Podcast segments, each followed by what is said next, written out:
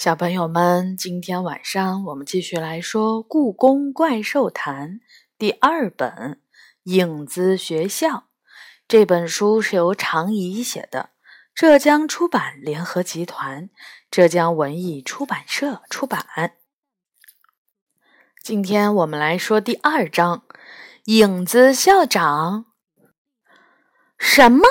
你说雪球唰的一下消失在了影子里了？喵！野猫梨花的眼睛瞪得老大。嗯，我点点头。我们亲眼看到的，保安都不相信自己的眼睛。影子里，影子里，梨花皱着眉头，在院子里转了好几个圈，才说。事情好像变得复杂了。喵。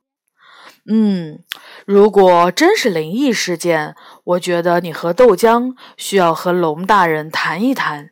杨永乐建议。你说的没错。梨花叹了口气。看来野猫们需要和怪兽们开一次集体会议。喵，这下有的忙了。当天晚上，在中和殿的大殿里，十几位大怪兽和一群严肃认真的野猫们聚在一起开会。龙、龙的秘书斗牛、凤凰、稳兽、天马、角端、吃龙、麒麟，连平时难得一见的怪兽朝风和谢志都来了。我杨永乐和元宝也很荣幸的被邀请参加此次会议，这还是我们第一次接到怪兽会议的正式邀请。不要说元宝，连我都觉得很荣幸。雪球消失在宫殿的影子里，是你们亲眼看到的。龙盘坐在中间，一边打着哈欠，一边问：“看来南山温泉的疗效不错。它金光闪闪的鳞片上已经看不出任何皮癣的痕迹。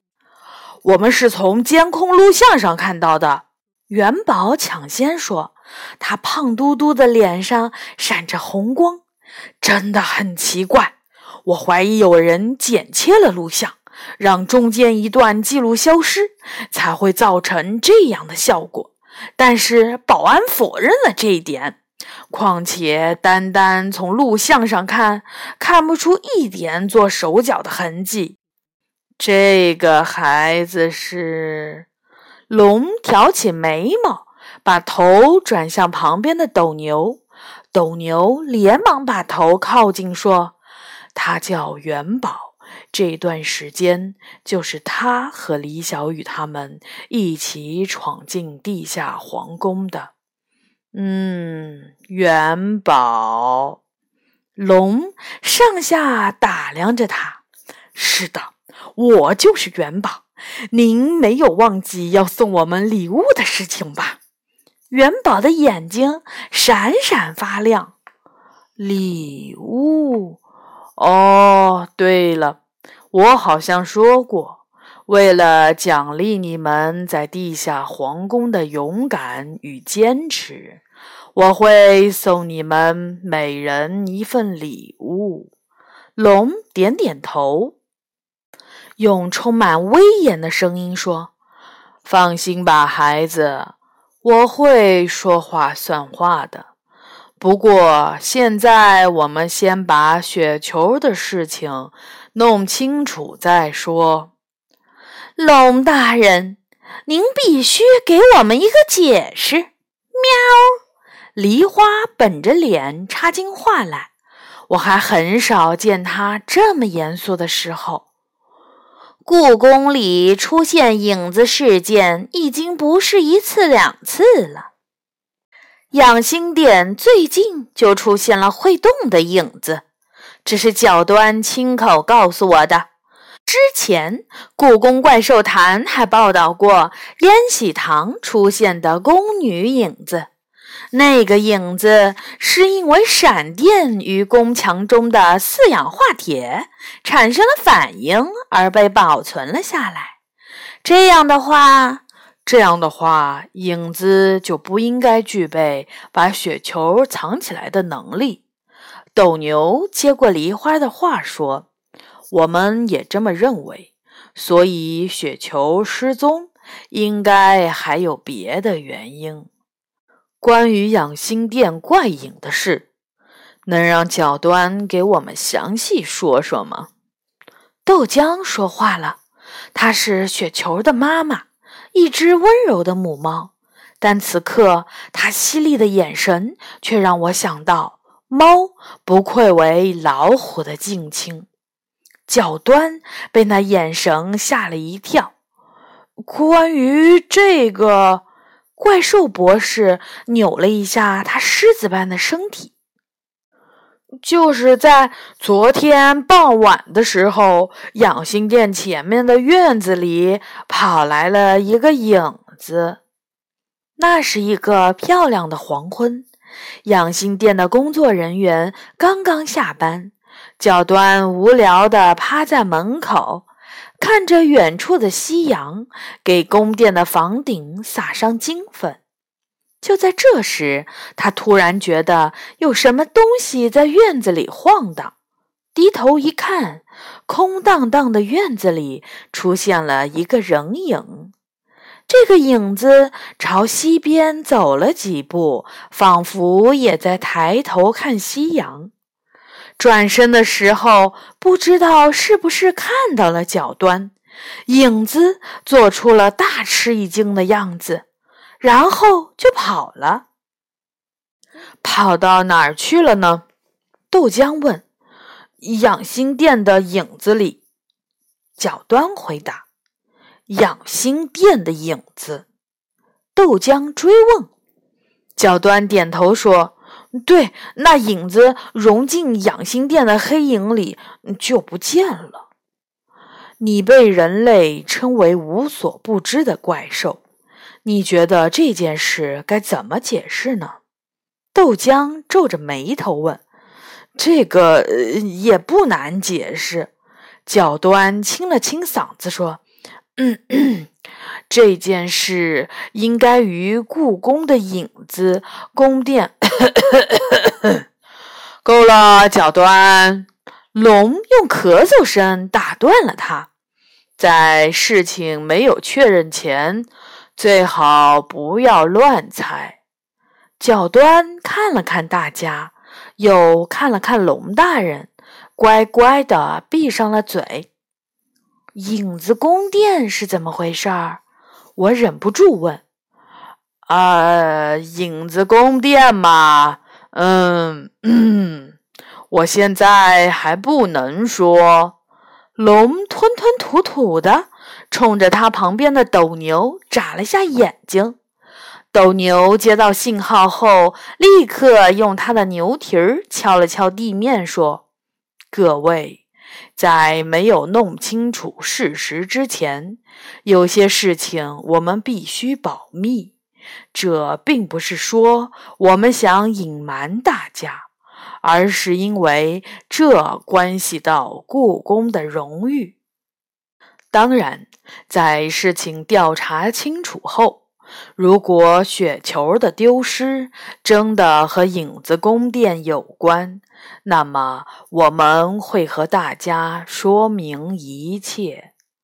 野猫们发出了不满的声音。但当龙的眼神扫射四周后，中和殿里立刻鸦雀无声。斗牛吸了口气，接着说：“我现在只能告诉大家，故宫里的神兽们将全面介入这次雪球失踪事件。相信我们很快就会把雪球找回来。”会议结束。野猫们成群结队地离开了中和殿，怪兽们还留在那里，似乎还在商量着什么。这帮怪兽什么时候学会打官腔了？喵！梨花不满意的甩着尾巴。影子宫殿到底指的是什么？元宝的好奇心被勾了起来。怎么听起来像是一个平行空间？杨永乐摇摇头，在今天以前，我连这个词儿都没听说过，感觉就像怪兽们创造了一个新名词。怪兽们神神秘秘的样子真让人受不了。元宝有点生气地说：“既然大家都这么好奇，为什么我们不自己去弄清楚呢？”我建议道：“你是说调查影子宫殿？”杨永乐挑了挑眉毛，这是他的习惯动作。当他对什么事情特别感兴趣的时候，就会这么做。对，怪兽们不说，那我们自己来。元宝摇摇头说：“没你们想的那么简单。”如果像我猜想的那样，影子宫殿是一个与我们的世界平行的空间，那我们很难找到它的入口。从多重宇宙论的角度，总之，我们可以先试试。我打断他的长篇大论，反正试试又不会有什么损失。小雨说的没错，既然怪兽们能弄清楚这件事儿。我们为什么不能？杨永乐摊开双手，现在就商量一下从哪里入手。梨花转了转眼珠，教端说他是在养心殿看到的怪影。那我们就从养心殿开始调查好了。喵！不光是养心殿，雪球失踪的珍宝馆也要有人蹲守，没准儿那里就能找到线索。我补充道：“那我和元宝负责珍宝馆，小雨和梨花负责养心殿，怎么样？”杨永乐说：“没问题。”我说：“从明天开始，OK，明天见。”我们几个人击了掌，又分配好值班时间，才各自离开。第二天是星期六，补习班不上课。为了睡懒觉，我和梨花说好，她负责上午，我负责下午。午后，养心殿的院子里，太阳晒得要命。我把手插在口袋里，漫步走了几圈儿，一屁股坐到了旁边的草坪上，躲进了树荫里。这个时候，无论是宫殿的影子，还是人的影子、树的影子。都只有那么一小块儿，那个怪影现在应该不会出来了吧？想着想着，我居然在树荫下睡着了，感觉不过睡了十来分钟，打了个小盹儿。可醒来时，却发现太阳已经西斜了，夕阳把院子照得红彤彤的。我居然睡了一个下午。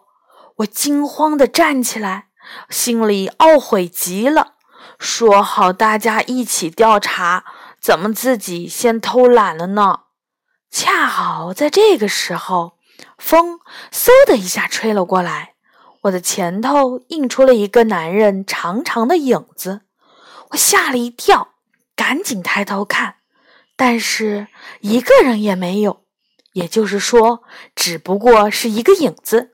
是的，那个人只不过是一个影子。你是谁？我大声问。影子被我吓了一跳，转身就要跑。我一个箭步跨到他的前面，用自己的影子拦在他的前面。快说，你到底是谁？影子惊慌地绕过我的影子。我紧跑两步，再次拦住他。这时，那个影子突然开口说话了。你为什么要挡住我的路？告诉我你是谁，我就放你走。我说，影子生气了，真是个没有礼貌的女孩。要是在我的学校，你这样的学生会被……等等，你说学校？你是老师？一听到学校、老师这样的词儿，我就起了一身的鸡皮疙瘩。老师，影子得意地说：“我是影子皇家学校的校长。”我的神经一下子紧绷了。影子皇家学校，那是什么学校？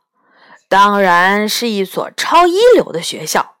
影子吹嘘起来：“在哪儿呢？”我问。告诉你，你也去不了。我不甘心。你说说看。影子举起一只手，朝着宫殿后面指去。从这里穿过院子，过了夹道，再过了桥。我抬起头，顺着他指的方向看过去。穿过院子，过了夹道。等等，哪儿哪儿有桥啊？养心殿后面不是永寿宫吗？等我回过神来，影子已经迈开大步逃跑了。骗子！我赶紧追，但是来不及了。影子一头扎进了养心殿的黑影里，看不见了。我跟着他跑进了养心殿投下的阴影里，太阳被遮住，天空一下子暗了下来。就在这时，奇怪的事情发生了。刚刚晴朗的，连片云彩都没有的天空，居然下雨了。好的，这一章呢就结束了。下一次我们来说第三章《妖精学校》。小朋友们晚安。